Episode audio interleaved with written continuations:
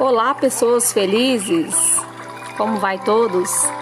Hoje estou aqui para falar um pouquinho para vocês sobre o uso das plantas medicinais no nosso dia a dia, os famosos fitoterápicos. Para que servem? Vocês conhecem, já ouviram falar? Sabe aqueles chazinhos bem famosos das vovozinhas? Pois é, elas estavam certas. Hoje sabemos que a medicina reconhece o uso dos fitoterápicos na prevenção, na cura, como processo alternativo na medicina.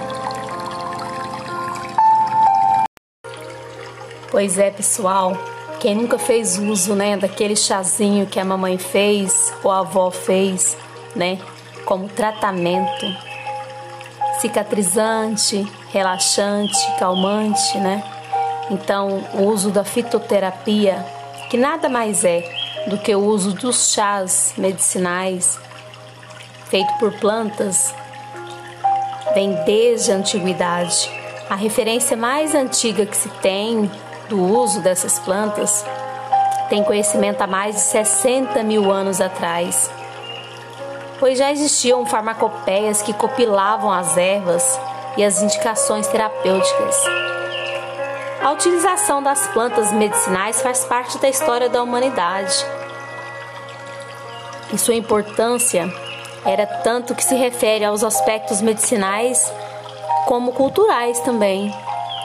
Sabe, no Brasil, o surgimento de medicamentos populares como plantas, com plantas, foi atribuído a índios negros e europeus que tiveram sua contribuição nessa terapia alternativa, que na época eram, aqui era uma colônia portuguesa, né, pessoal?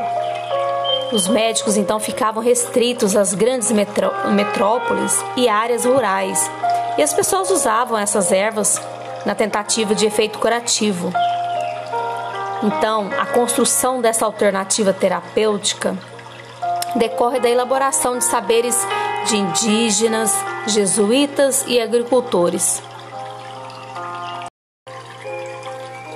Hoje, a Organização Mundial de Saúde, a OMS, já reconhece na atualidade a importância da fitoterapia, sugerindo ser uma alternativa viável e importante também às populações dos países em desenvolvimento, já que seu custo é diminuído.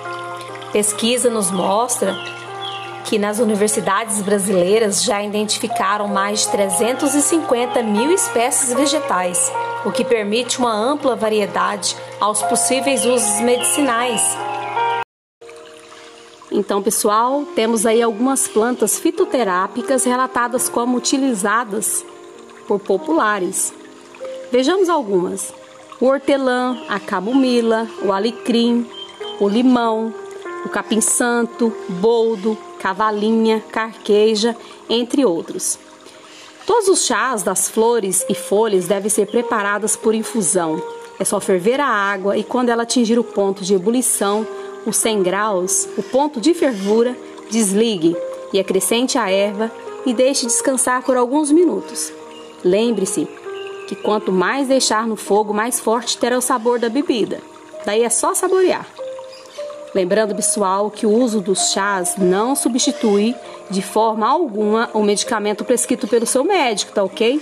E para, para aquelas pessoas que fazem uso contínuo de medicamentos controlados, tem que ter muito cuidado.